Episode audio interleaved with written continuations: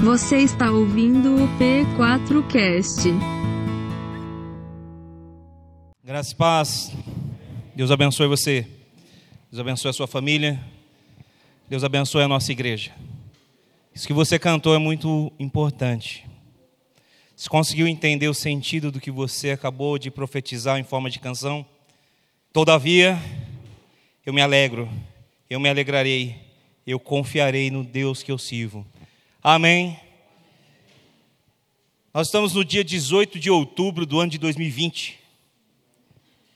E para muita gente, o ano já acabou. Muita gente está dizendo assim: esse ano foi o pior ano da minha vida. Essa pandemia acabou com os meus sonhos. Tudo para mim se frustrou. Muitos planos e projetos foram por água abaixo. Deixa eu te dizer uma coisa.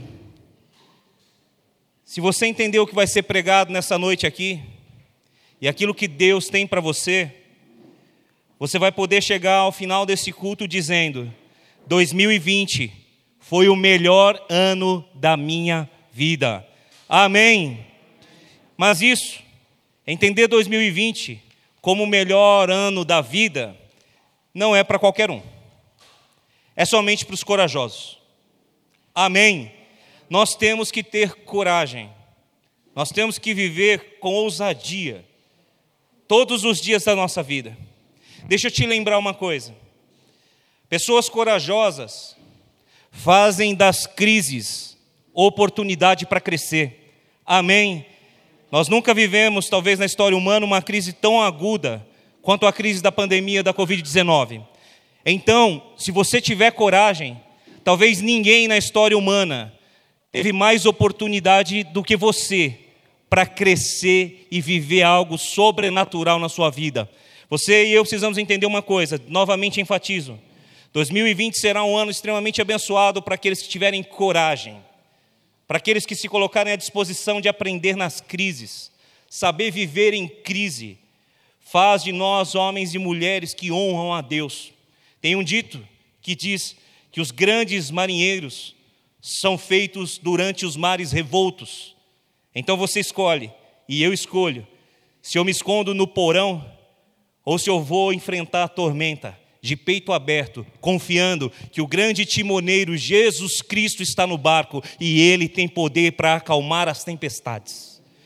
Nós precisamos ter coragem de confiar em Jesus. Um homem na Bíblia, chamado Josué, enfrentou um dia uma grande crise. Moisés, o grande líder que havia tirado o povo judeu do Egito, havia morrido, e Josué estava em um grande dilema assumir a posição de grande líder de Israel no lugar de Moisés. Se você ler Josué, capítulo 1, verso 6, você vai ver Deus dizendo para ele: Josué, seja forte e corajoso. Força e coragem são as características de homens e mulheres que conseguem enfrentar crise e fazer do ano mais difícil da história humana o melhor ano da sua vida. Amém. Esse amém não está muito corajoso. Amém. amém. Amados irmãos, aprendam. Tudo que a gente vai falar nessa noite tem a ver com você ter posicionamento ou deixar de ter posicionamento. 2020 ainda não acabou. Faltam ainda alguns meses para terminar. Então eu quero te dizer que você precisa ter coragem de parar de reclamar. Eu preciso ter coragem de parar de reclamar. Nós precisamos ter coragem de parar de ficar lamentando os meses que se passaram. Nós precisamos ter coragem de aprender com as dificuldades. Você entende isso? Diga amém. Aprender com as crises. Nós precisamos ter a coragem de mudar a nossa própria história, porque somente nós é que podemos mudar o curso da nossa vida. Aprenda uma coisa nessa noite: nem Jesus Cristo vai mudar a sua vida se você não tomar a decisão de se render a Ele. Tudo começa a partir da sua decisão de se render a Jesus. Aí ele começa a trabalhar na sua vida e ele te muda, e ele muda a sua história, e ele te ajuda a reescrever os dias que Deus tem para você. Agora, se você não tomar atitude, eu não tomar atitude de rendição, nada vai mudar. Nem Jesus vai fazer nada para mudar. Aprenda uma coisa: tenha coragem de mudar o jeito que você fala, Tenha coragem de mudar a maneira como você ouve. Tenha coragem de mudar a maneira como você age. Tenha coragem de mudar a maneira que você pensa. Deus está com você e a mudança só depende de você. Você entende isso? Diga amém. A mudança só depende de você. Vamos começar a mudar de vida nesse ano ainda para poder chegar ao final dele e dizer: 2020 foi o melhor ano da minha vida. Tenha coragem, porque você vai ter que passar por esse ano. A escolha é sua. Ou você se esconde, ou você vai de peito aberto para viver tudo que Deus tem para você. O título do sermão de hoje é A mudança de vida que desejo começa em mim. Amém? Preste atenção, em mim. A mudança começa dentro da minha vida, começa dentro de mim, e ela vai transbordar para fora de mim e para tudo e todos que estão ao redor da minha vida. Eu gostaria muito que você recebesse essa palavra hoje, como a primeira de algumas palavras que eu vou ministrar aqui na igreja, de encorajamento e de mudança de postura. Mudar de postura faz toda a diferença na vida de cada um de nós. Existe um professor de neurociência chamado Pedro Calabres, e ele gravou um vídeo com 10 motivos pelos quais as pessoas não mudam. Motivos estes baseados na maneira das pessoas pensarem e enxergarem a vida. Um dos motivos pelos quais as pessoas não mudam, segundo esse professor, é que nós acostumamos o nosso cérebro a culpar a todas as pessoas que nos cercam e a culpar as circunstâncias da nossa vida por todas as coisas ruins que acontecem. Gastamos tempo culpando as circunstâncias, gastamos tempo, gastamos tempo culpando as pessoas, e deveríamos parar com isso e gastar tempo para mudar a única vida que nós temos poder de mudar, a nossa própria vida. Amém. Eu gostaria que você entendesse isso nessa noite. A mudança de vida que você, que eu desejamos, começa em nós. E se ela começa em nós, nós precisamos da ajuda daquele que está em nós, a saber, o Espírito Santo. Eu gostaria de te convidar nesse momento a curvar a sua fronte, para que nós orássemos e a palavra de Deus possa cair em boa terra, que é o nosso coração. Espírito Santo, nós estamos aqui para declarar que o Senhor tem total liberdade de mexer na nossa vida. O Senhor tem total liberdade de mudar as coisas de lugar. Por isso, fala conosco. Ajuda-nos na nossa fraqueza. Nós sabemos que o Senhor pega o peso conosco, mas sabemos que nós temos que fazer a nossa parte. Então, faz essa mudança dentro de nós e que nós possamos assumir a responsabilidade de nós mudarmos as nossas maneiras de ver, de falar, de agir e, acima de tudo, de pensar, porque nós temos responsabilidade com as nossas próprias vidas e decisões. Por isso, nos ensina que a liberdade e o livre-arbítrio que o Senhor nos deu precisa ser usado de uma maneira boa, que traga honra e glória ao seu nome, Espírito Santo. Então, pega-nos pela mão e nos guia aquele que é o plano e o propósito de Deus para as nossas vidas. Em nome de Jesus. Amém e amém. Antes de falar de como podemos mudar as nossas vidas a partir daquilo que falamos, ouvimos, agimos ou pensamos, eu gostaria de falar uma coisa para você. Como não mudar de vida? Como não mudar? Como permanecer da mesma coisa? Alguém vai dizer da mesma forma, alguém vai dizer assim, pastor, basta fazer nada. Exatamente. Se você continuar do mesmo jeito, se eu continuar do mesmo jeito, as coisas não vão mudar. Ou se mudarem, podem mudar para pior. Que Deus nos ajude em nome de Jesus, a partir do exemplo de alguém que teve um contato muito próximo com Cristo, a não andar da maneira como esse alguém andou. Abra sua Bíblia comigo no Evangelho de Marcos, capítulo de número 10, você conhece bem esse texto, dos versos 17 a 22. É o texto que faz referência a um episódio no qual um jovem rico se aproxima de Jesus. Evangelho de Marcos, capítulo 10. Você vai me acompanhar, por gentileza, nos versos de número 17 a 22. Quando Jesus ia saindo, um homem correu em sua direção e se pôs de joelhos diante dele e lhe perguntou: Bom mestre, Que farei para herdar a vida eterna?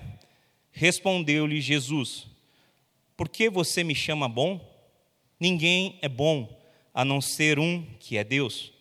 Você conhece os mandamentos: não matarás, não adulterarás, não furtarás, não darás falso testemunho, não enganarás ninguém, honra a teu pai e tua mãe. E ele declarou: Mestre, a tudo isso tenho obedecido desde a minha adolescência. Jesus olhou para ele e o amou. Falta-lhe uma coisa, disse ele: Vá, venda tudo o que você possui e dê o dinheiro aos pobres, e você terá um tesouro nos céus. Depois disso, venha e siga-me. Diante disso, ele ficou abatido e afastou-se, pois tinha muitas riquezas. Até aqui. Preste atenção em algumas características desse homem. Primeiro, esse homem tinha um buraco dentro dele. Esse homem ansiava pela vida eterna. Deus fez todos os seres humanos assim. Todos os seres humanos esperam a eternidade, porque nenhum de nós sabe o que vem depois da morte, a não ser que nós creiamos naquilo que a Bíblia nos diz. Ao homem é dado morrer uma vez e depois vem o juízo. Então, se nós cremos na Bíblia, nós sabemos o que vem depois da morte. Nós sabemos que depois da morte, os nossos corpos, após a vinda do Senhor Jesus, serão ressuscitados e corpos estes serão transformados e glorificados, e juntar-se-ão ao nosso espírito que imediatamente vai para Deus, e viveremos com Cristo para sempre. Estaremos diante do trono do Senhor, seremos todos nós julgados segundo as nossas obras, e entraremos no gozo do Senhor para sempre. Amém? Essa é a esperança cristã, é isso que nós cremos após a morte. Então, a vida eterna é um anseio de nós cristãos e de todas as outras religiões, e talvez até mesmo daqueles que não creem em Deus. O que nós precisamos saber, a necessidade que nós mais temos, o dinheiro não compra, a inteligência e a capacidade que nós temos não compra. E esse homem que se chega a Jesus, o dinheiro dele não comprou a resposta da vida eterna. As amizades e influências que ele tinha não compraram a resposta sobre a vida eterna. O conhecimento que certamente ele tinha, porque era um homem judeu que guardava a lei, extremamente inteligente, rico e jovem, possivelmente estudioso das mais diversas culturas e, mais precisamente, inclusive da sua própria cultura. Nada disso respondeu ao anseio dele. Então ele chega diante de Jesus e se prostra diante dele.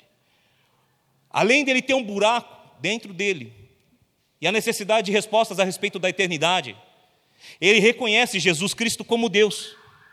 Nenhum judeu se prostraria diante de homem algum se ele não reconhecesse este como Messias, o Deus que haveria de ver. Aquele homem reconhece Jesus, se prostra diante dele. Aquele homem tem uma necessidade de eternidade. Aquele homem é alguém que foi amado pelo próprio Senhor. Se você ler comigo o Evangelho de, de, de, Marcos, como nós lemos aqui, nós vamos encontrar Jesus o amando. Então preste muita atenção. Ele era um homem que tinha um anseio legítimo, um sonho legítimo, uma necessidade legítima. Ele era um homem que reconheceu a Jesus Cristo como Deus. Ele era um homem amado por Jesus. Ele guardava os mandamentos, ou seja, ele era um homem religioso. Mas infelizmente, Nenhuma dessas características foi suficiente para que ele decidisse vender tudo o que tinha,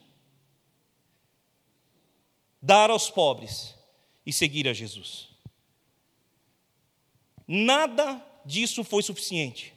O maior sonho da vida daquele homem era a resposta que ele almejava para a vida eterna.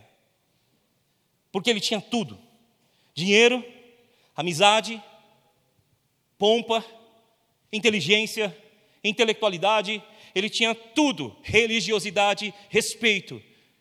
A única coisa que ele não tinha era a resposta que ele mais queria. E a resposta estava diante dele.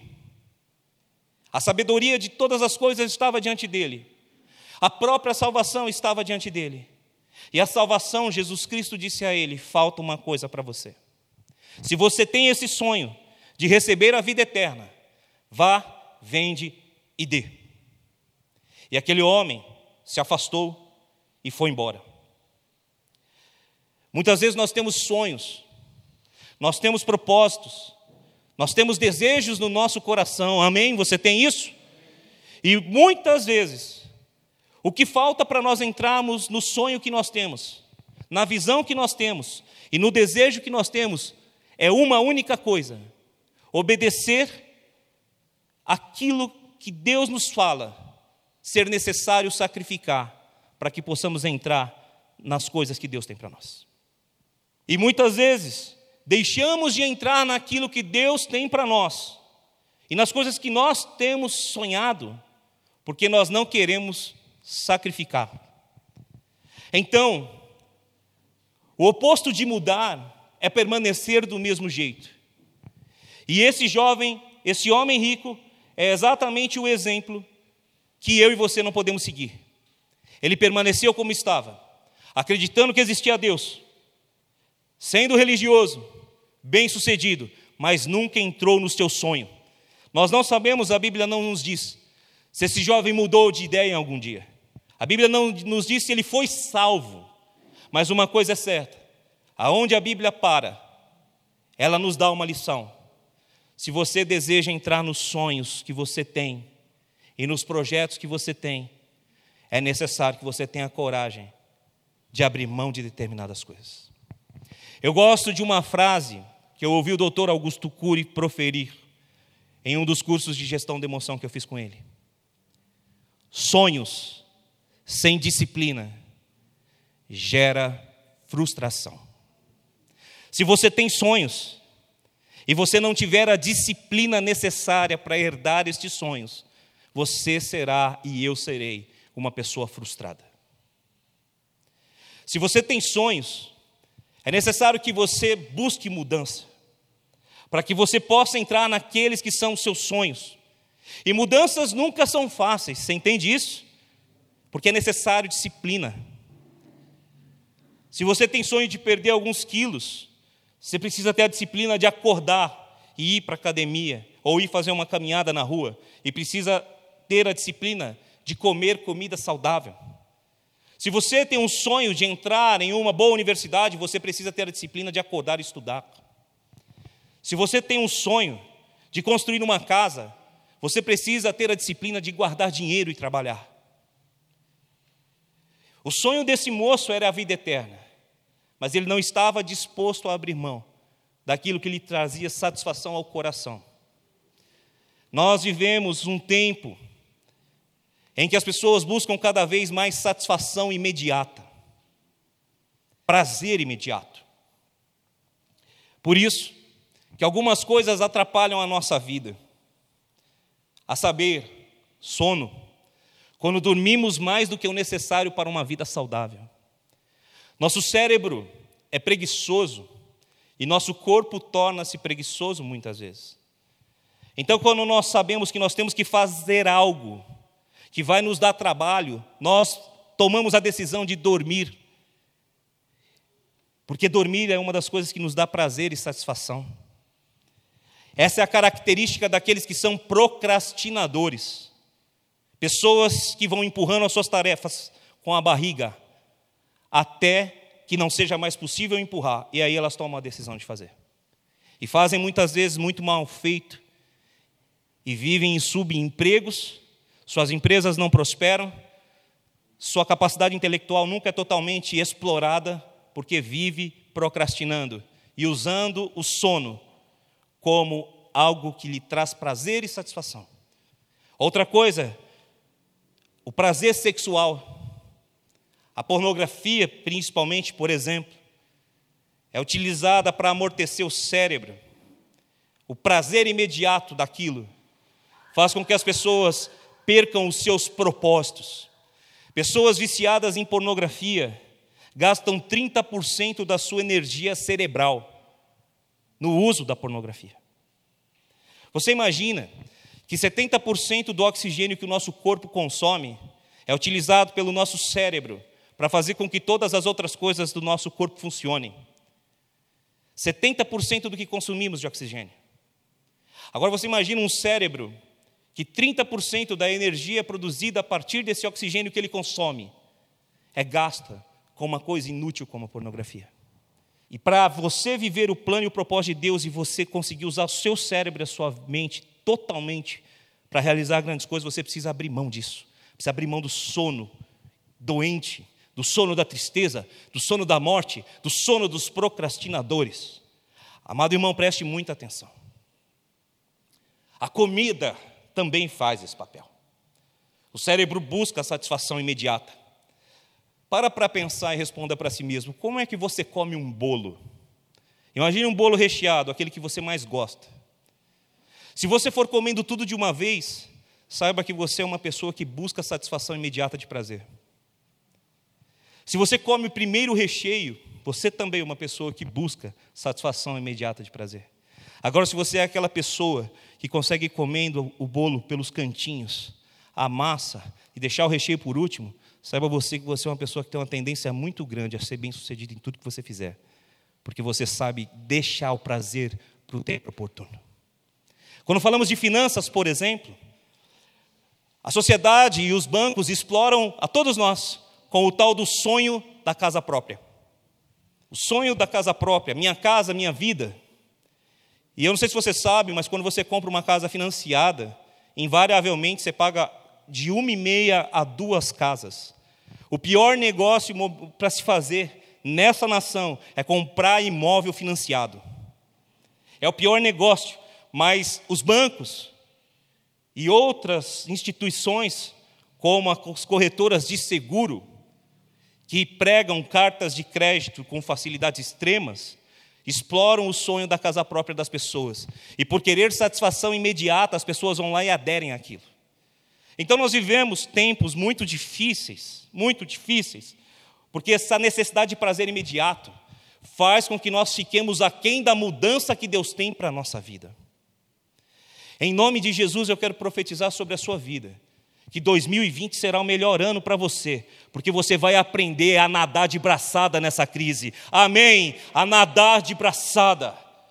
Use aquilo que Deus te deu, a saber, o seu cérebro, sua mente, seu espírito e o seu corpo, para produzir dentro de você a mudança necessária aqui para que você possa desfrutar de todas as bênçãos de Deus para a sua vida. Amém. Se quiser ficar do mesmo jeito, siga o exemplo do jovem rico, que por mais religioso que fosse, reconhecesse em Jesus Deus, por mais que fosse amado por Jesus, não conseguiu mudar de vida naquele momento. Então, de posse desse conhecimento, aprenda uma coisa: é preciso agir. Quando Jesus diz para ele: vá, venda e dê tudo que você tem, Jesus está dizendo assim: se você tiver esse sonho e isso for a sua maior paixão, você vai fazer algo. Se você tem um sonho, se você tem uma paixão, se você tem um desejo, faça algo. O problema daquele moço não era dinheiro, porque Jesus não tem problema com dinheiro. Se você ler Lucas capítulo 19, versos de 8 a 9, você vai encontrar a história de um homem chamado Zaqueu. Zaqueu era o chefe dos publicanos. Ele, infelizmente, era um homem de um caráter dúbio e roubava do seu próprio povo. Zaqueu conta a história bíblica, era um homem de baixa estatura. E um dia, ao saber que Jesus iria passar pelo local onde estava, queria vê-lo, mas não conseguia enxergá-lo por ser baixo.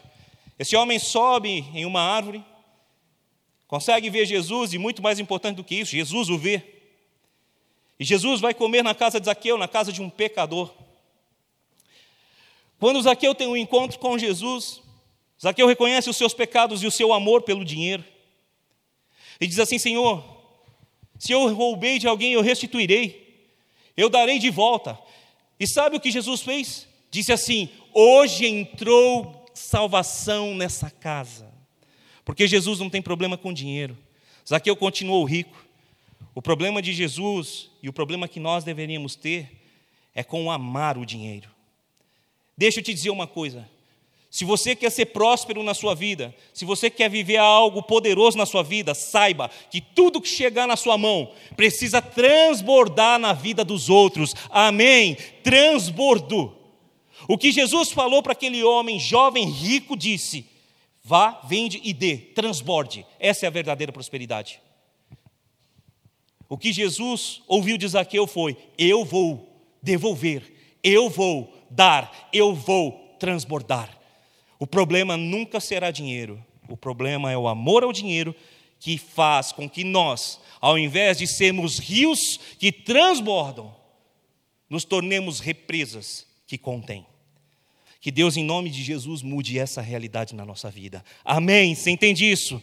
Prosperidade é ter o que transbordar na vida de alguém. Agora que a gente falou de como não mudar, vamos falar sobre o primeiro tipo de mudança que a gente precisa ter.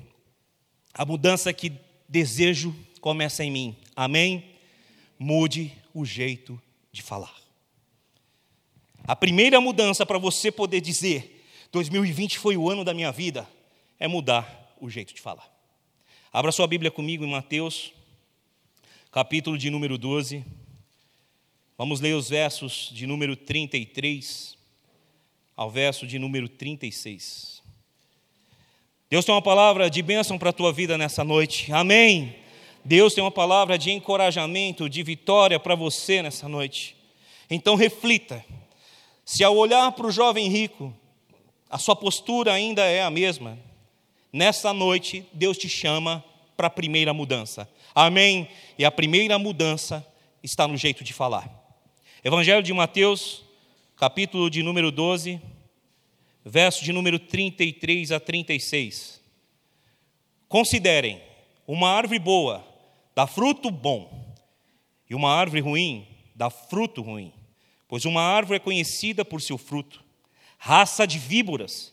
Como podem vocês que são maus dizer coisas boas? Pois a boca fala do que está cheio o coração. O homem bom do seu bom tesouro tira coisas boas, e o homem mau do seu mau tesouro tira coisas más.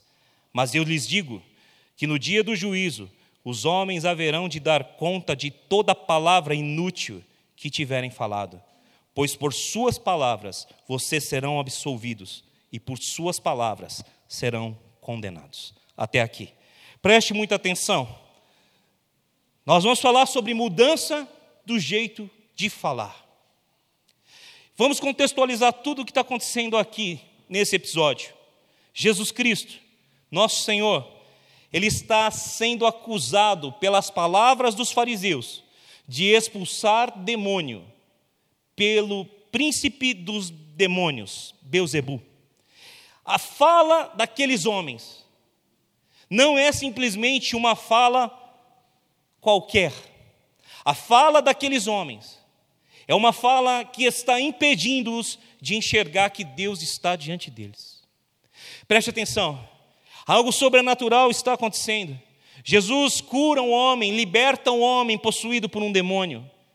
E por não entenderem ou não aceitarem as coisas que Jesus estava fazendo, eles acusaram a Jesus Cristo de fazer uso do príncipe dos demônios para expulsar aquele demônio. Eles acabaram de cometer um erro terrível, que Jesus chamou de pecado de blasfêmia contra o Espírito Santo. Quem blasfemar contra o Filho do Homem será perdoado, mas aquele que blasfema, que fala contra o Espírito, não terá perdão. E Jesus continua dizendo: vocês são maus, e é por serem maus que vocês não conseguem falar boas coisas, porque a boca fala do que está cheio o coração. E o coração de vocês é cheio de engano, o coração de vocês é cheio de sabedoria humana, o coração de vocês é cheio de tradições religiosas, o coração de vocês é cheio de lei, e é por isso, por acharem que vocês sabem as coisas, vocês se tornaram homens maus, e por serem maus, o que as bocas de vocês falam é pura maldade. E Jesus vai decretar uma sentença: vocês e todos serão condenados ou justificados, absolvidos por aquilo que dizem. Dá para entender até aqui? Diga amém. Então preste atenção na primeira questão. Muitos homens assim como os fariseus, têm deixado de viver como discípulos de Jesus, porque falam do que os seus corações acham. Jesus podia ter arrebanhado todos aqueles homens como grandes discípulos deles, que iriam chacoalhar a terra. Mas por não entenderem, eles perderam uma oportunidade. Muitos de nós têm falado coisas que não entendem, por conta do antropocentrismo, ou seja, o homem como centro de tudo, a humanidade como centro de tudo. Muitos de nós têm perdido ricas oportunidades para se tornarem discípulos de Jesus, porque a maldade já tomou conta do nosso coração ao ponto de nós tirarmos Deus do centro da nossa vida, de nós tirarmos as possibilidades do que Deus pode fazer do centro das nossas vidas. Muitas vezes temos perdido ricas oportunidades de viver o sobrenatural, porque temos dificuldade de falar com fé. A boca fala daquilo que o coração está cheio. Nós temos ministrado muitas vezes sobre cura, e temos visto pessoas testemunharem sobre a cura que receberam. Só nos últimos meses aqui, nós temos cura de infertilidade, nós temos cura de câncer. E todas as pessoas que nós temos ministrado a respeito de cura, o que tem sido dito para elas é: tome posse daquilo que Deus já fez.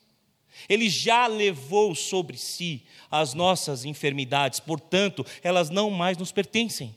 E nós falamos, confesse a palavra de Deus, porque a boca fala do que o coração está cheio. Se você quer cura, se eu desejo cura, se eu quero libertação e eu desejo libertação, eu preciso confessar o que tem dentro do meu coração. Eu preciso declarar o que tem dentro do meu coração. Nós citamos Josué e dissemos que Deus falou a ele lá no capítulo 1, verso 6: Seja forte e corajoso. Mas Deus não parou por aí as instruções a Josué. Deus disse: Não aparte da tua boca o livro dessa lei. Medita nele dia e noite, só assim os teus caminhos vão prosperar e serás bem-sucedido em tudo que fizerdes. Você quer ser bem-sucedido em tudo que você quer fazer? Então, cuidado com a maneira como você fala, porque a boca fala do que está cheio o coração. Um coração incrédulo, um coração em dúvida, pode colocar a perder tudo o que você tem sonhado e projetado para a sua vida. Preste muita atenção nisso. A boca fala do que está cheio o coração. Se você tiver fé, você vai ver Deus fazer coisas poderosas na sua vida. Amém. Evangelho de Mateus, vai comigo, mesmo livro, mesmo evangelho, melhor dizendo, capítulo 17, vamos ler o verso 20. Observe o que Jesus diz. Jesus respondeu: Porque a fé que vocês têm é pequena. Eu lhes asseguro que se vocês tiverem fé como um grão de mostarda, poderão o quê? Dizer a este monte: Vá daqui para lá, e ele irá. Nada lhe será impossível. Amém. Olha só, não é fé para guardar, é aquele que tiver fé como um grão de mostarda, dirá. Porque a boca fala do que o coração está cheio. Não é fé do tamanho de um grão de mostarda. A NVI, que é a versão que eu leio aqui, traduziu isso errado. Jesus elogiou fé grande e criticou fé pequena, e ele tinha acabado de dizer. E a semente de mostarda era a menor semente conhecida. Só que Jesus vai falar em outra parábola sobre o reino de Deus, que o reino de Deus é semelhante a um grão de mostarda, que quando plantado, apesar de ser a menor das sementes, vai gerar a maior das hortaliças. E as aves do céu vêm e fazem morada sobre ela, de tão forte que é a hortaliça. Amado irmão, se você tiver dentro do seu coração, porque a boca fala do que o coração está cheio, fé, você vai poder mudar a sua vida. Amém. Ei, amém. Isso é coisa poderosa na nossa vida. O que é que nós queremos? Chorar? Lamentar diante da crise? Ou poder dizer assim: o meu negócio vai superar essa crise e vai sair melhor do que entrou, a igreja vai superar essa crise e vai sair melhor do que entrou, eu superarei essa crise e sairei melhor do que entrei. Uma das regras de você ser bem sucedido financeiramente é você ter mais do que uma renda. Sabia disso? Olha o que aconteceu nesse período todo. As pessoas perderam seu emprego, única fonte de renda, e acabam dependendo do governo. E ao invés de usarem o seu tempo livre, porque o governo está compondo a renda, as pessoas, ao invés de elas usarem o tempo livre para vender alguma coisa, tentar fazer dinheiro, sabe o que elas fazem? Ficam assistindo Netflix, YouTube e todas essas coisas o dia inteiro.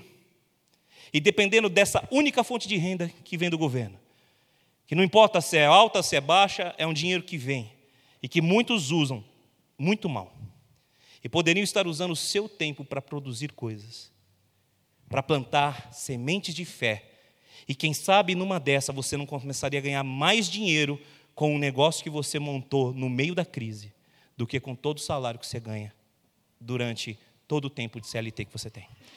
Pessoas de fé pegam o que chega à mão delas e fazem com que prospere. Jesus contou uma parábola chamada parábola dos talentos.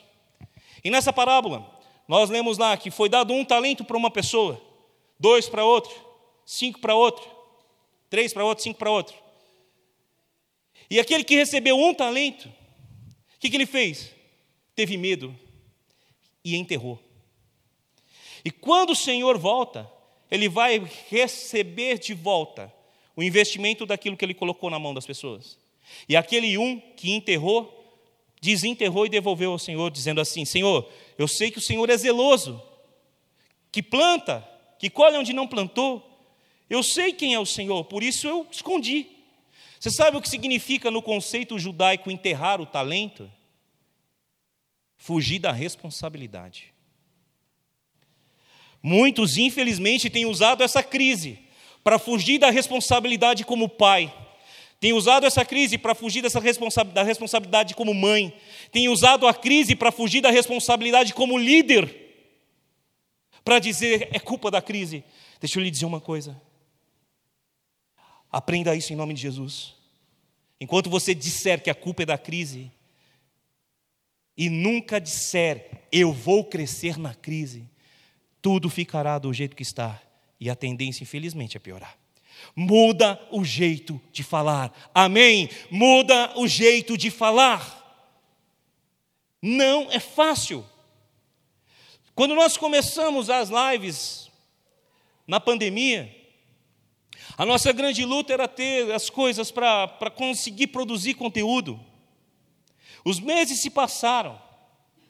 E o que Deus trouxe ao nosso coração enquanto liderança é que a igreja que emerge na pandemia e vai sobreviver a ela e vai ser relevante no pós-pandemia, é uma igreja corajosa. E uma das características de uma igreja corajosa é dizer aos montes: saiam da frente, porque nós estamos passando para a glória do nosso Deus.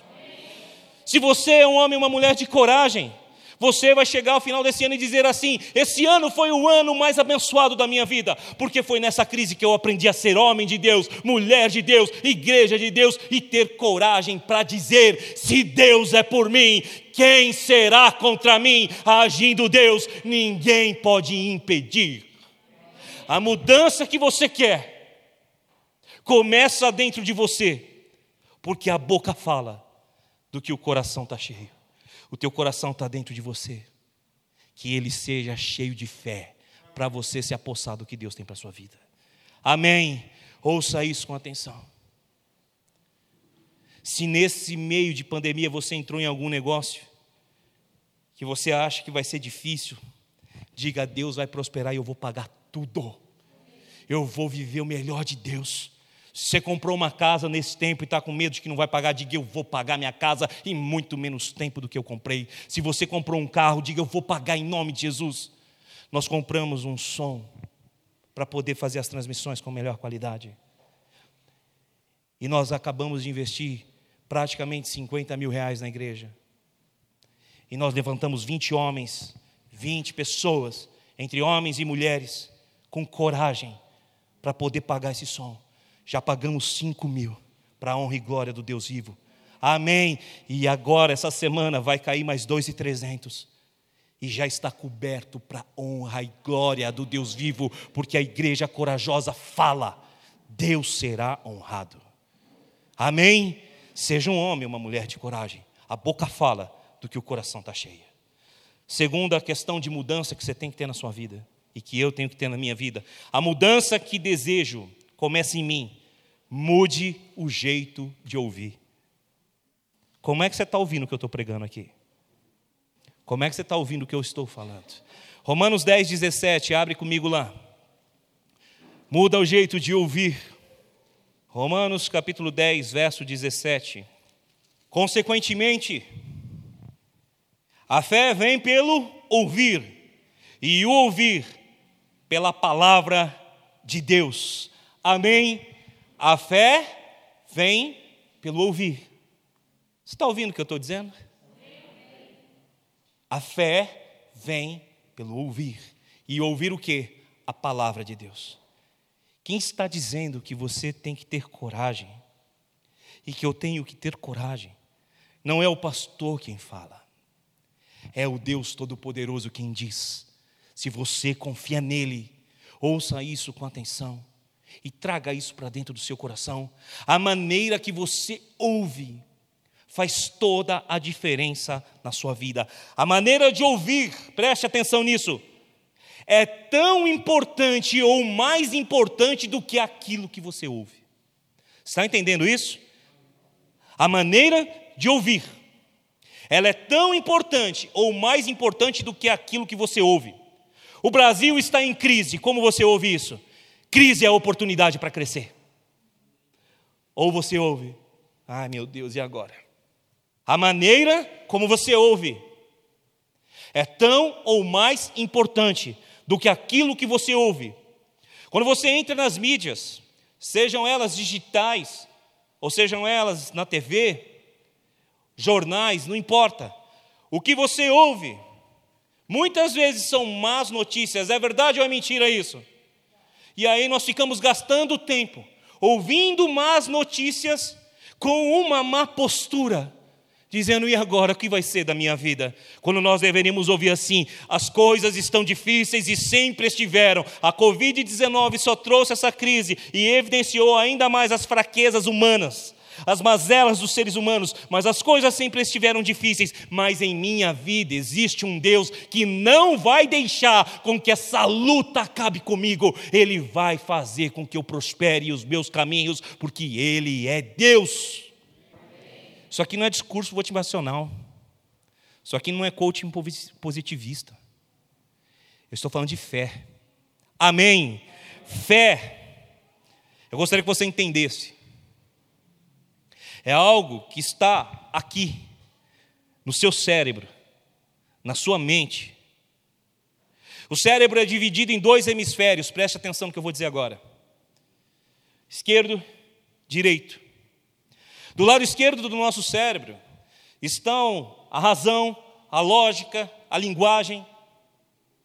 Do lado direito do nosso cérebro estão as emoções, estão a capacidade que nós temos de enxergar algo dentro de aspecto transcendental, transcendental, transcendente, além, sobrenatural. Você acha que a fé está onde? Do lado esquerdo ou direito do cérebro?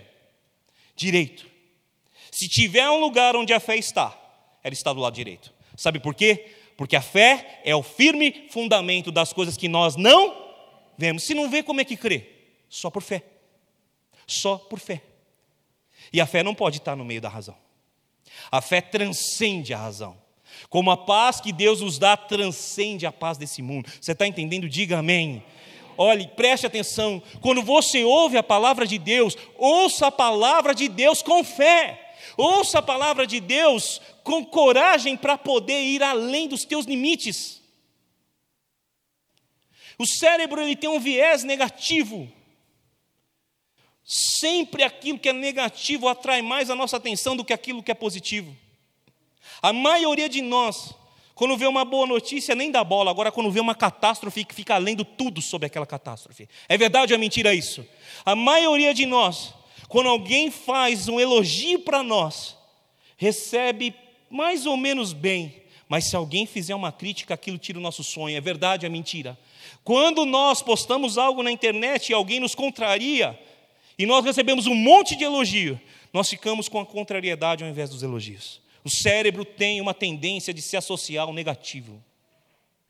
Você acha que tudo que eu estou falando aqui e que você está ouvindo aí, baseado na palavra de Deus, vai trazer transformação sobre a sua vida, se você ouvir com razão? Pastor está falando besteira. Que melhor ano da minha vida, esse ano acabou com a minha vida. É, você está ouvindo com esse lado. Você está ouvindo com o lado esquerdo, você está ouvindo com a razão, você está ouvindo com o entendimento racional, você está ouvindo com o entendimento lógico. É claro que tudo que eu estou falando não vai mudar a sua vida, porque a fé vem pelo ouvir, e mais importante do que aquilo que você ouve, ou tão importante quanto aquilo que você ouve, é a maneira que você ouve. Está dando para entender isso? Eu espero não estar tá sendo confuso demais. Se você é um homem ou uma mulher que quer permanecer do mesmo jeito, siga a instrução do jovem rico e não tome atitude nenhuma. Porque, mesmo sendo amado por Jesus, mesmo sendo uma pessoa religiosa que frequenta a igreja, mesmo sendo alguém que tem uma capacidade de relacionamento boa, intelecto bom, nada vai mudar na sua vida. Agora, se você quer mudança, muda o jeito que você fala. Você entendeu? Sweet, amém e muda o jeito como você ouve. Eu e Débora, a gente tem vivido uma fase da nossa vida muito bacana. E nessa fase que a gente está vivendo, a gente ouviu um monte de negativa de um monte de gente. Depois de 10 anos que a gente passou de muita luta para poder ter alguma coisa, nós tentamos financiar a casa né, apesar de ser um mau negócio neste contexto, para nós seria um péssimo negócio, tem o sonho da casa própria. E a gente quer ter a casa própria. Eu quero principalmente, como eu sempre falo, pela minha esposa e pelas minhas filhas. Aprende uma coisa: Deus só prospera quem tem família. Você tem que ter algo pelo qual lutar para prosperar. E todos vocês têm família aqui. Você tem que ter algo pelo qual lutar para prosperar. E eu tenho uma, duas filhas e uma esposa. E eu luto por elas. E a gente tentou. Fomos praticamente ludibriados por alguém que tentou nos vender um consórcio de imóveis, que se eu não tenho coragem de ler contrato, nós tínhamos perdido dinheiro. E eu leio o contrato, viu? Se trouxer alguma coisa para assinar, eu leio tudo. Toda vírgula eu leio. Porque eu só assino o que eu entendo. Li tudo. E aí falei, Débora, não dá para assinar esse negócio aqui. Fomos em banco, nada. Um monte de negativa. Numa conversa que eu tive com a Débora, nós estávamos para tomar uma decisão, porque eu recebi uma parte da herança da minha mãe lá em São Paulo, de comprar ou não um terreno. E nós ficamos entre dois lugares. E numa conversa que nós tivemos na nossa casa, a Débora falou assim para mim: Ó, oh, tem esse terreno aqui, que talvez a gente consiga é mais barato um pouco, talvez a gente consiga, um pouco menor. E dentro do meu coração, eu ouvi aquilo da Débora com o ouvido de marido, mas eu ouvi aquilo com o ouvido de fé. O que Deus vai dar não é esse, é o outro que é mais caro, é menor e é do jeito, é maior e é do jeito que você sempre sonhou e que eu sonhei. Eu ouvi aquilo com uma santa ira dentro de mim, dizendo assim: Eu não abro mão daquilo que Deus tem para a minha vida. E se não for isso, eu não quero menos do que isso. Pastor, que discurso de prosperidade, isso é discurso de fé, irmão. Porque fé é firme fundamento daquilo que não vê. E para a honra e glória do Senhor, no dia 5 de outubro, nós fechamos o negócio do terreno que nós queríamos. Para a honra e glória do Senhor. Você entende o que isso significa? Talvez você não entenda. Mas eu gostaria que você ouvisse o que eu estou dizendo com fé. Deus tem o melhor para você, sempre. Tenha a maneira correta de ouvir, e você vai desfrutar do que Deus tem para você. Tenha a maneira certa de falar, e você vai desfrutar do que Deus tem para você. Amém. Você sabe que você desfrutou da melhor forma quando você ouviu e falou algo? Quando você ouviu uma mensagem e lá no final dela, alguém fez um apelo assim: Você quer aceitar Jesus? Você ouviu aquela mensagem com fé, saiu do seu lugar, veio à frente. E quando você chegou à frente, o pregador disse assim: repete comigo, escreve o meu nome no livro da vida. A maneira como você ouviu o apelo de salvação e a maneira como você confessou Jesus Cristo te deu o maior presente que um homem e uma mulher podem receber: a salvação eterna em Jesus Cristo. Amém. O que você ouve e como você ouve, e o que você fala e como fala, vão definir a sua salvação e a prosperidade de você nessa terra. Você entende isso? Diga amém. Você quer mudança de vida? Sai do comodismo. Sai e sacrifica o que tem que sacrificar. Você quer mudança de vida? Muda a maneira de falar. Você quer mudança de vida? Muda a maneira como ouve. Amém. Mudar a fala, mudar como ouve. Como você ouve determinados textos, como por exemplo, João capítulo 1, verso 12. Ele veio para os que eram dele, mas os dele não o receberam. Citei verso 11, verso 12. Mas a todos que nele creram, aos que a ele receberam, Deus lhes deu o poder ou direito de serem chamados seus filhos. Como é que você ouve isso? Como é que você ouve Romanos 8, verso 16 e 17? Porque o Espírito Santo testifica em meu espírito, em nosso espírito, que nós somos o quê? Filhos de Deus. Verso 16, verso 17, parte A. E se somos filhos, somos o quê? Herdeiros de Deus e co-herdeiros com Cristo. Como você ouve isso? Ah, isso é para o pastor. Ele é filho, ele tem ministério. Não, isso não é para mim. Não, eu não vou me apossar disso, não é para mim. Amado irmão, você sabe que a dúvida é um campo terrível de tentação? Você sabe onde o diabo mais vai lutar na sua vida? Na dúvida. Se você ler comigo o Evangelho de Mateus, capítulo 3, versos 16 e 17, você não precisa abrir, senão eu vou demorar muito para prosseguir com o restante do sermão. Você vai encontrar lá o batismo de Jesus. Jesus foi batizado por João Batista. O Espírito Santo desceu sobre ele em forma corpórea de pomba. E a voz do Senhor disse assim: Esse é o meu filho amado, em quem eu tenho prazer. Quando você vai ler o Evangelho de Mateus, capítulo 4, imediatamente na sequência, no verso 3, você vai encontrar Jesus sendo tentado pelo diabo. E o diabo diz para Jesus assim: Se tu és o filho de Deus, transforma as pedras em pão. Jesus havia 40 dias estava jejuando e teve fome. E o diabo vem e o tenta para que transformasse a pedra em pão. Isso é uma parte da verdade. Você sabe o que o diabo tentou Jesus? Prova que você é filho de Deus. A maneira como você ouve muda quem você é. Se Jesus tivesse ouvido, eu sou filho de Deus, que legal.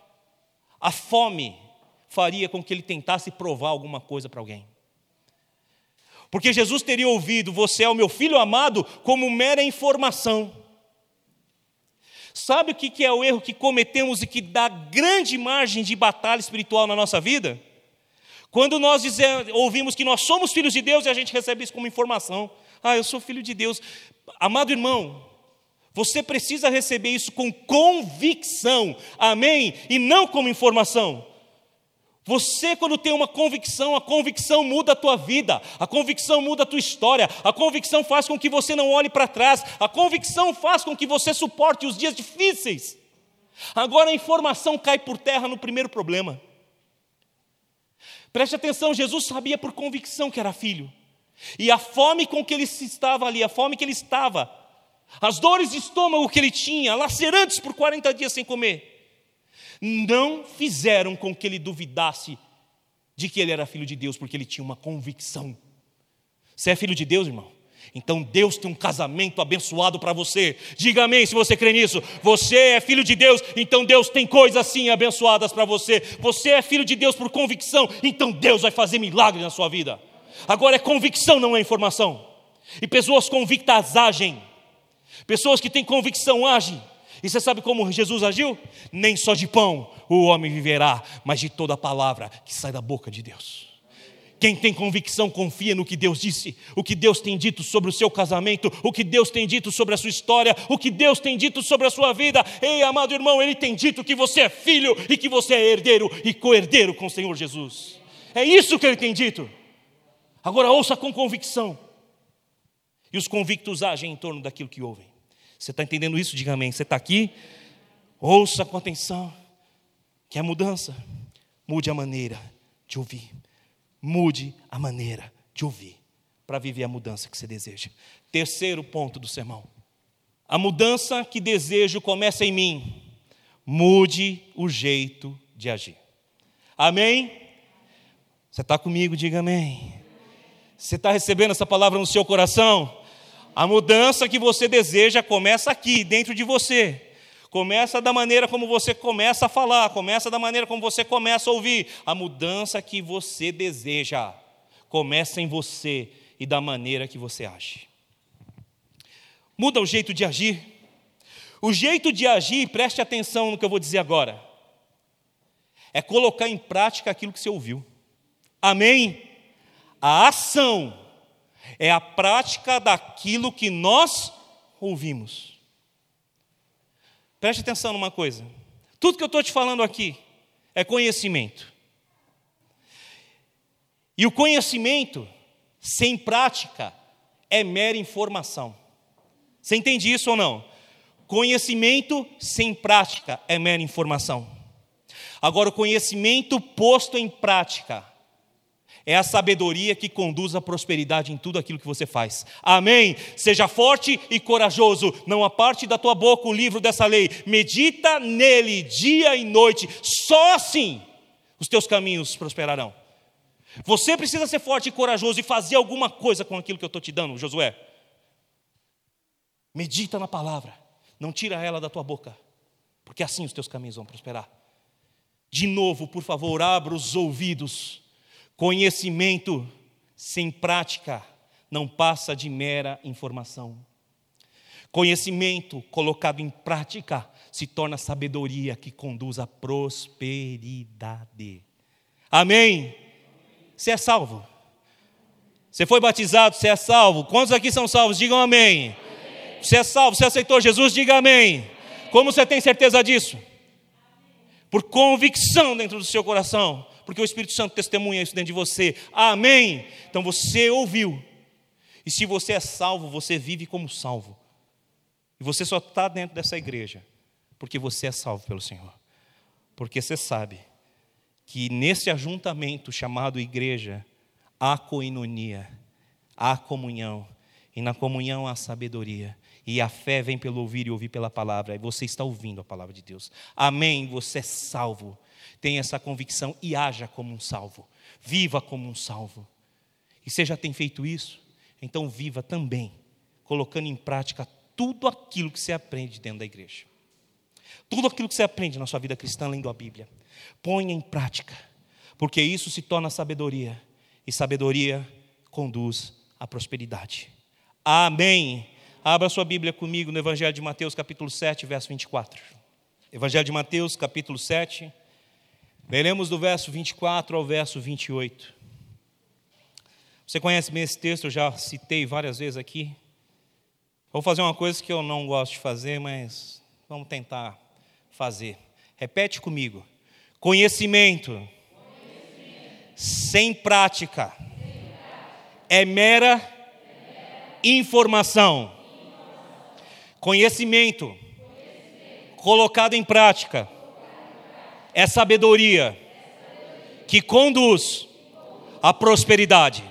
Amém? Amém. Guarda isso no seu coração. Você quer ser próspero?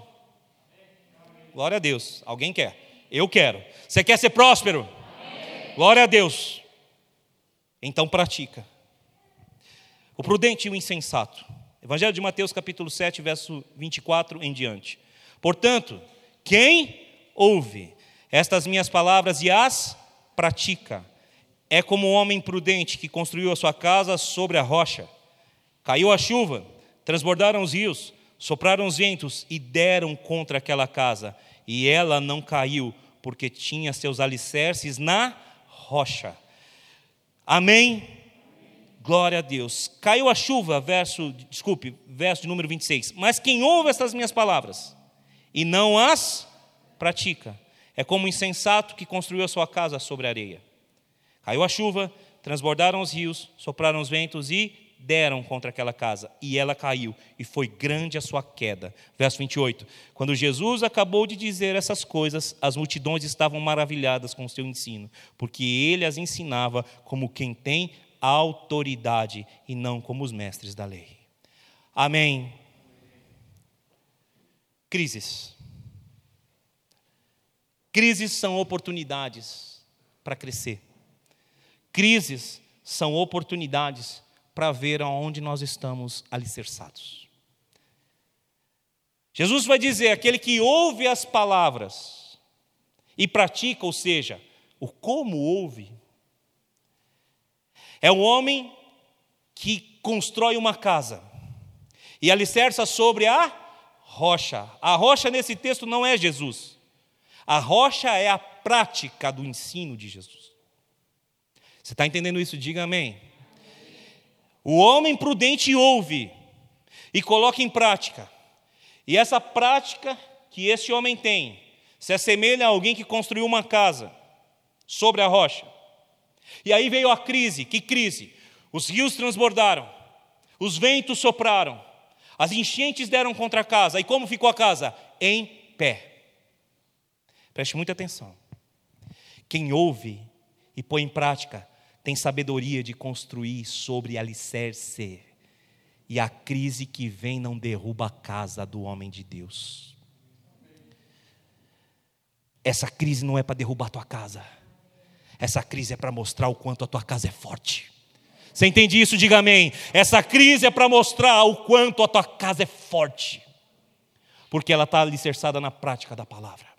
Basta que você ouça, não como informação, mas como convicção e essa convicção que você ouve coloca você numa posição de sabedoria para prosperar. E prosperar nessa crise é permanecer de pé, firmado no Senhor. Você está entendendo isso? Diga amém. Prosperidade é você ter o que transbordar na vida dos outros. Dos outros, prosperidade é você saber suportar crises. O insensato é o homem que ouve, mas ouve e não põe em prática. Porque lembra, tão importante quanto aquilo que você ouve. É o como você ouve. E o como é pôr ou não em prática. Infelizmente, muitas pessoas sofrem demais, mas não é por conta de falta de saber, é conta, o sofrimento é por conta da maneira como as pessoas sabem. Elas sabem as boas novas, elas sabem o Evangelho, elas sabem o que Deus tem mas elas vivem como se nada fosse para elas. Em nome de Jesus, pega tudo que está sendo dito aqui e põe em prática na sua vida. Não seja como o jovem rico. Jesus disse para ele três verbos: vá, venda e dê. Três verbos, três ordens, três imperativos. E ele resolveu viver sem mudança. Se quiser ouvir e não fazer nada, a responsabilidade sempre será sua. Agora, se quiser ouvir e pôr em prática, você vai viver o melhor de Deus e a responsabilidade será sua e de Deus junto com você. Se quiser ouvir e falar diferente, você tem tudo para viver esse ano como o melhor ano da tua vida.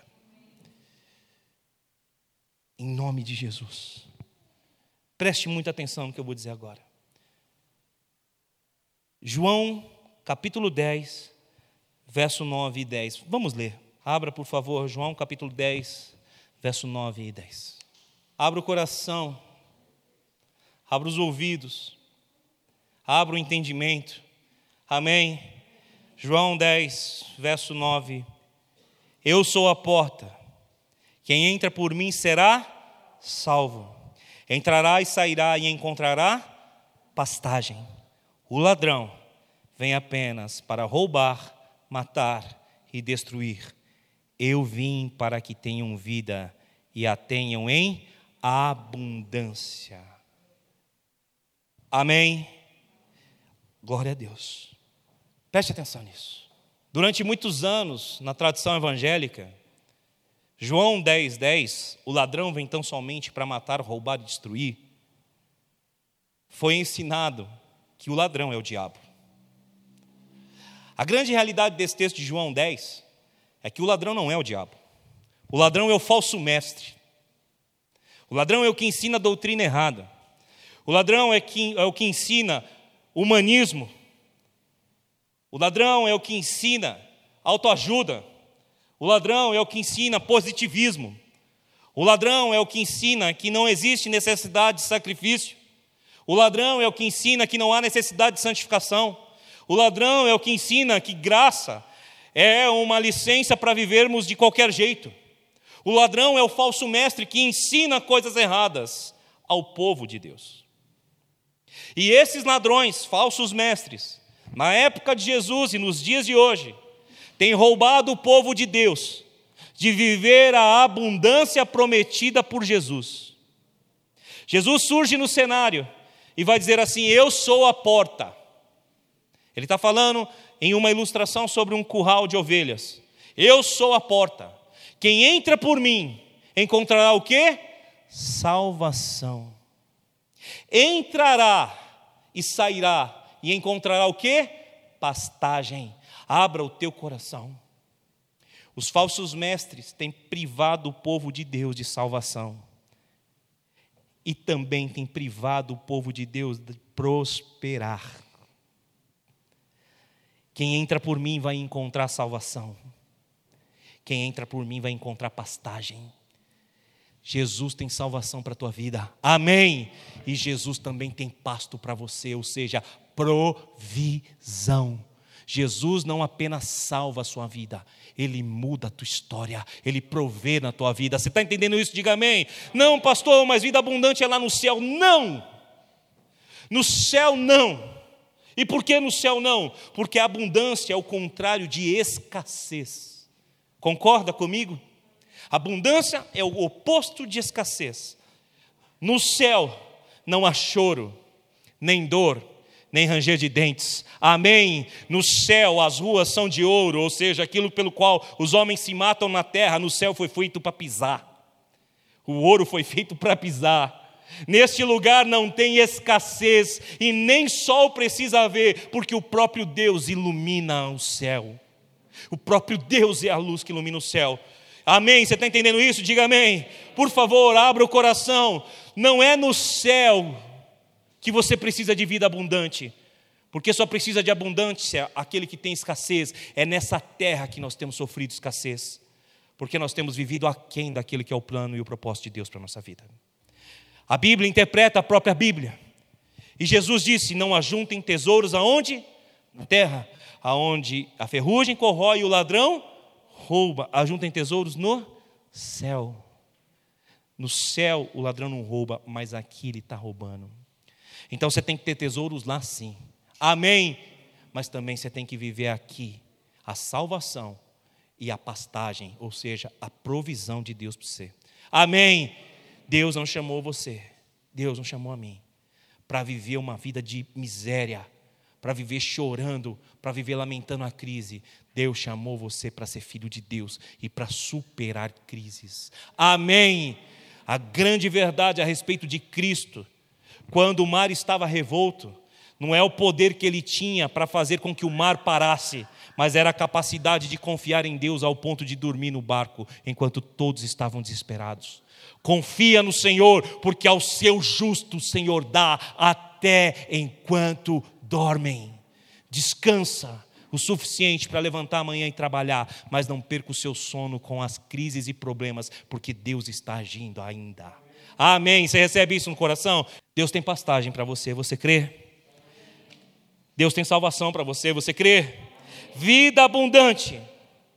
Só terão os que mudarem a maneira de agir os que mudarem a maneira de ouvir e os que mudarem a maneira de falar.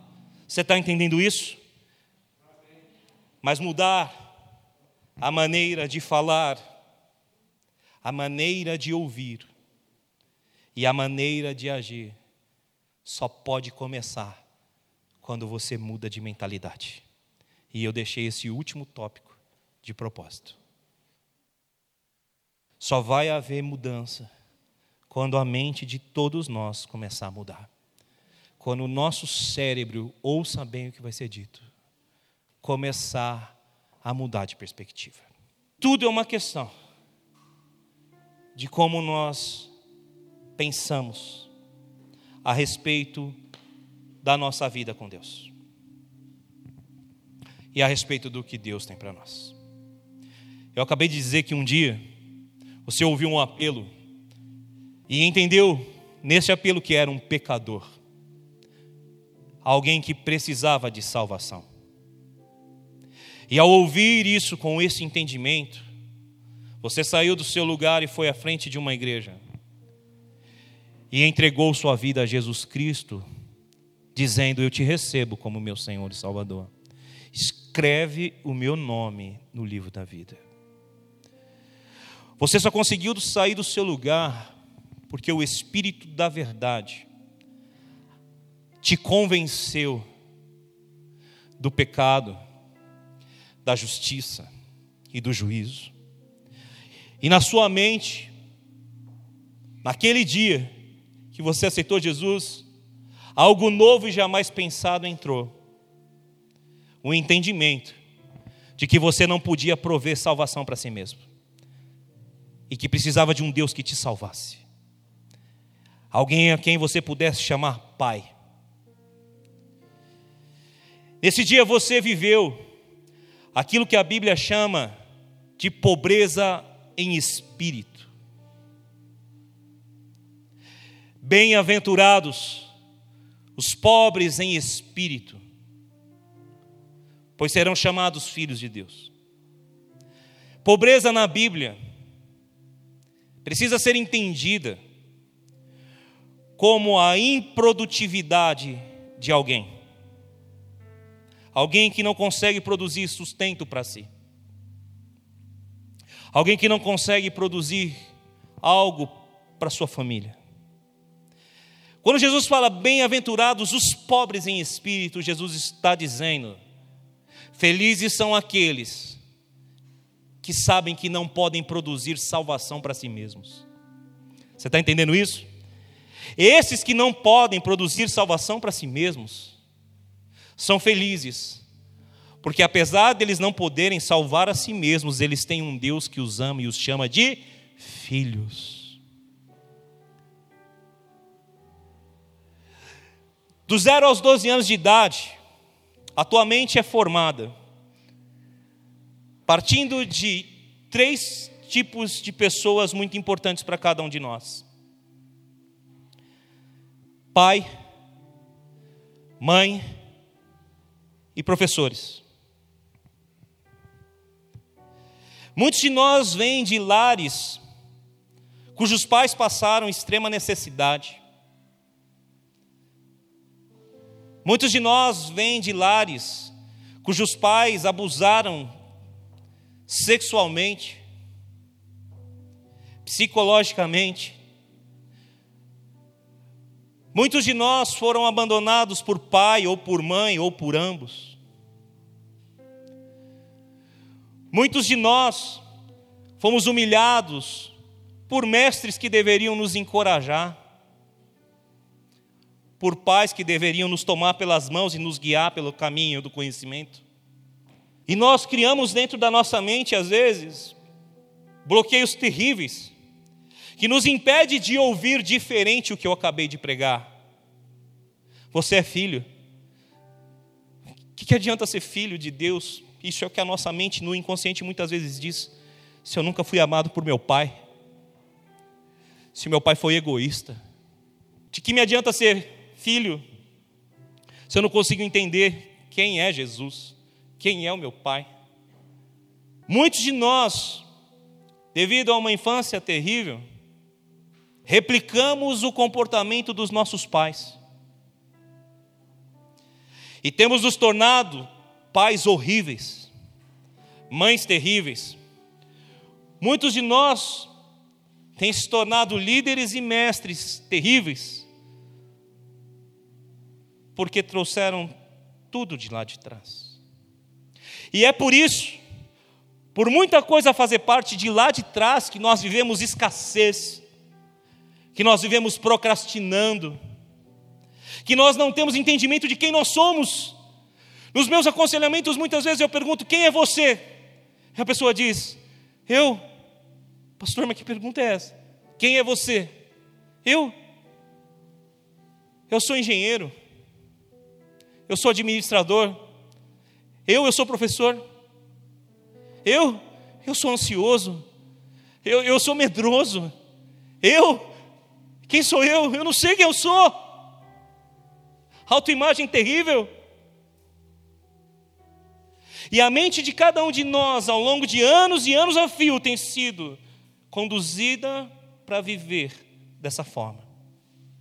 E é por isso, muitas vezes, que nós precisamos ouvir de verdade o que o apóstolo Paulo nos ensina esquecendo-me das coisas que para trás ficam e prosseguindo para as que estão adiante de mim, eu prossigo para o alvo.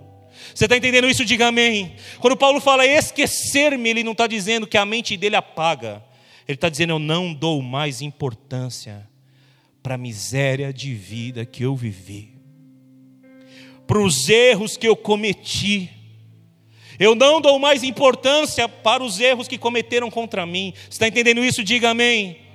Muitos de nós vivem ainda hoje com a mente culpando as pessoas lá atrás, culpando as circunstâncias.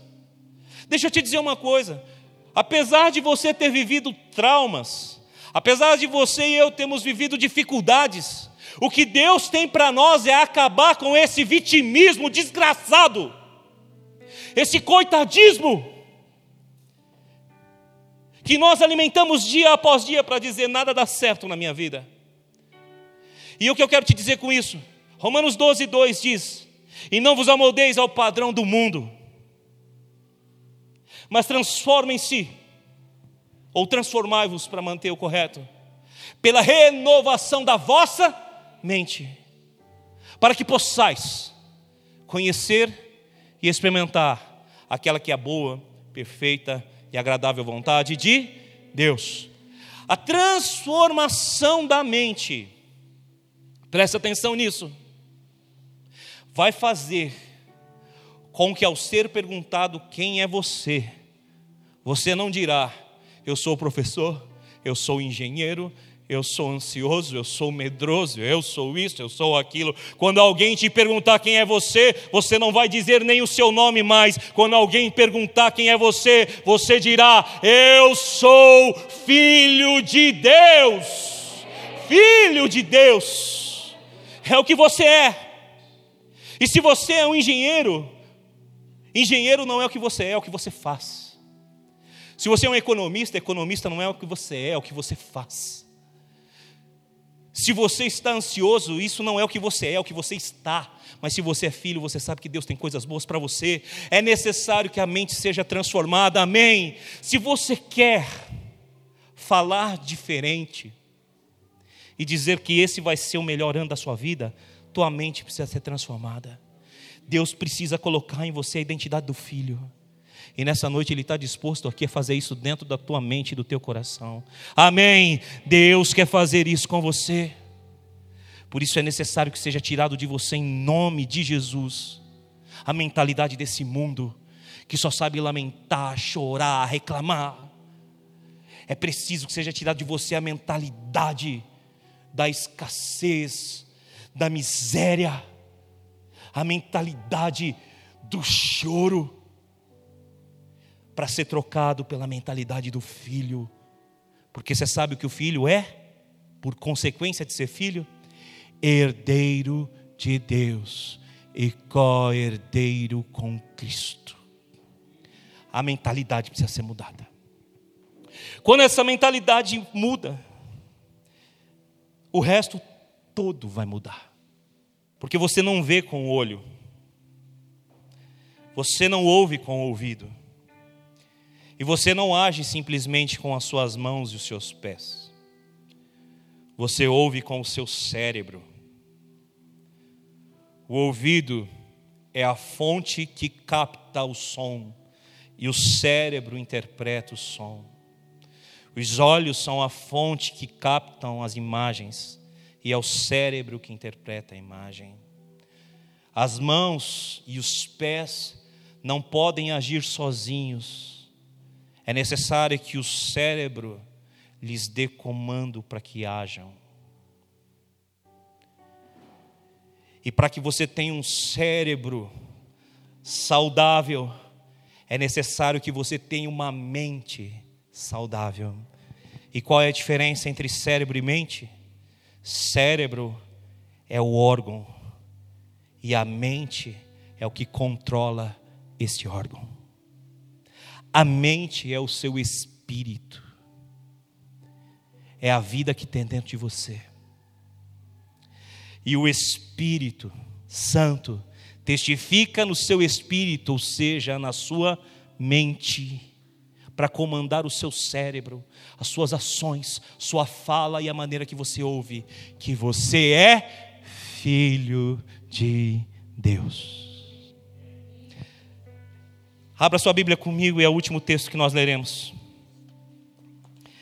1 de Coríntios, capítulo de número 2, verso de número 14 ao verso de número 16. Você está comigo? Diga amém.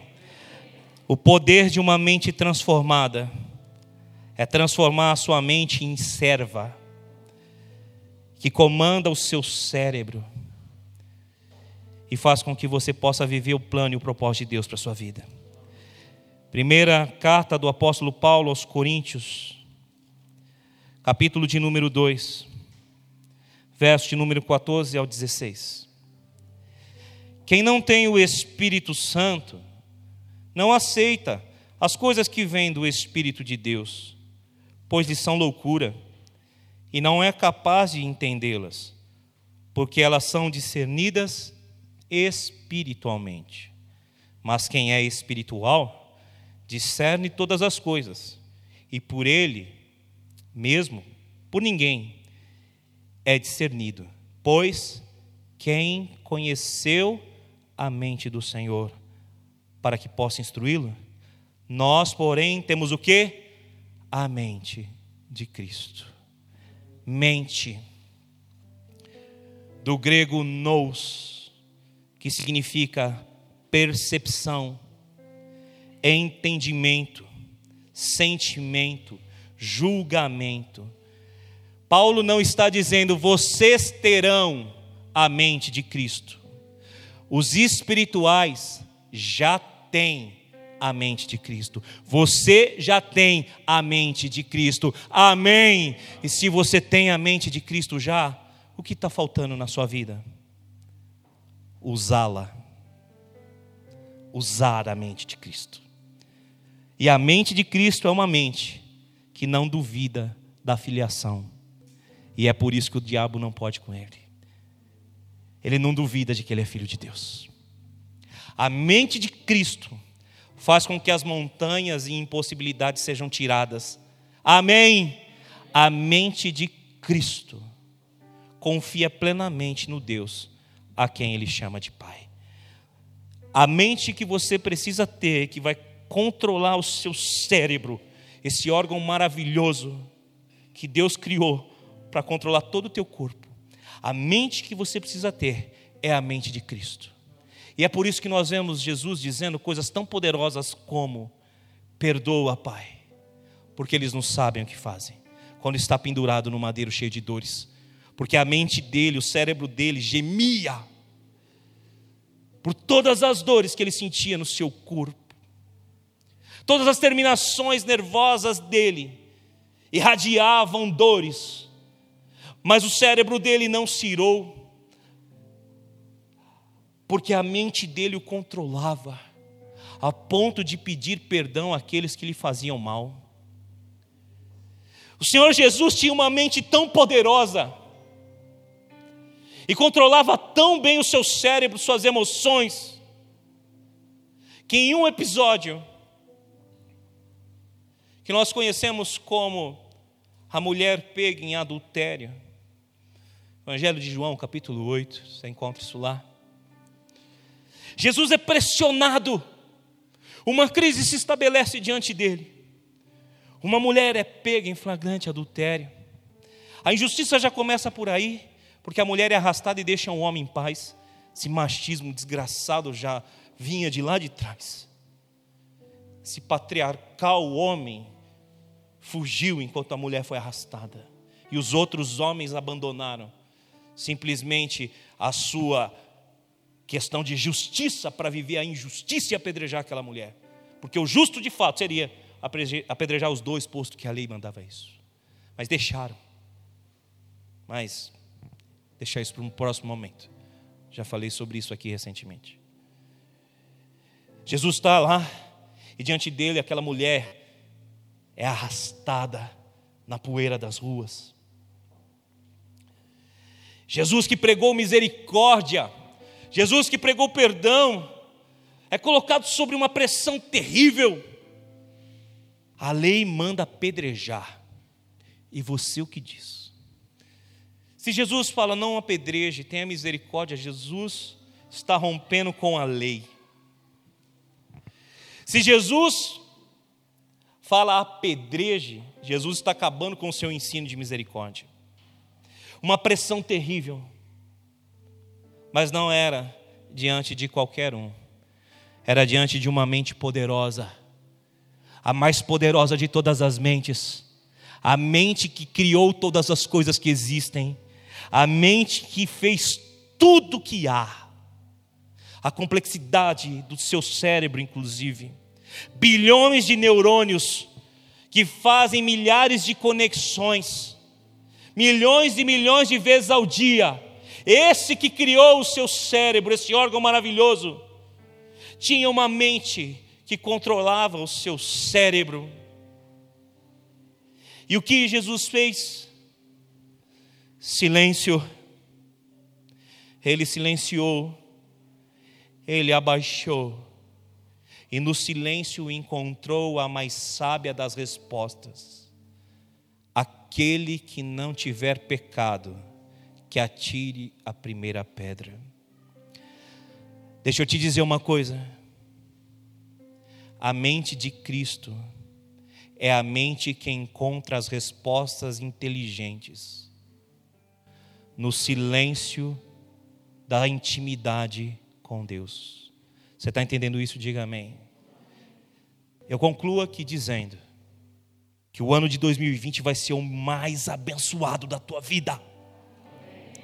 Se hoje você começar a mudar o modo de falar, a mudar a maneira de ouvir, a mudar a maneira de agir, a partir de uma transformação real da tua mente, para que ela seja uma mente capaz de dizer ao seu cérebro, aos seus instintos e aos seus medos: existe um Deus que não perdeu o controle. Que a sua mente seja a mente de Cristo, que a sua confiança esteja nele. Nós vamos cantar uma canção que fala que Deus tem coisas novas para nós. Amém?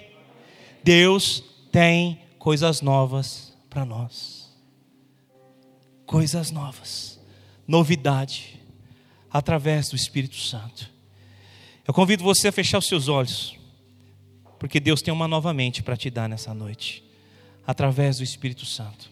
Que você possa viver algo novo e poderoso na sua vida. Feche os olhos aí no seu lugar. Pai Celestial, Espírito Santo, eis as nossas vidas aqui, e nós estamos no dia 18 de outubro do ano de 2020.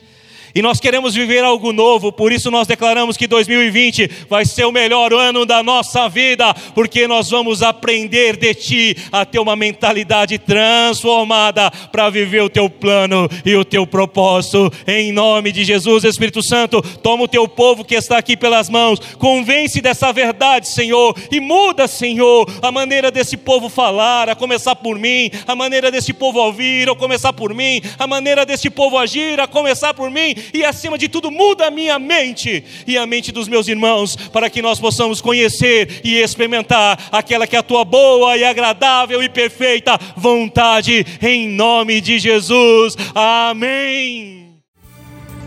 Para mais informações, acesse www.igrejaprojeto4.com.br.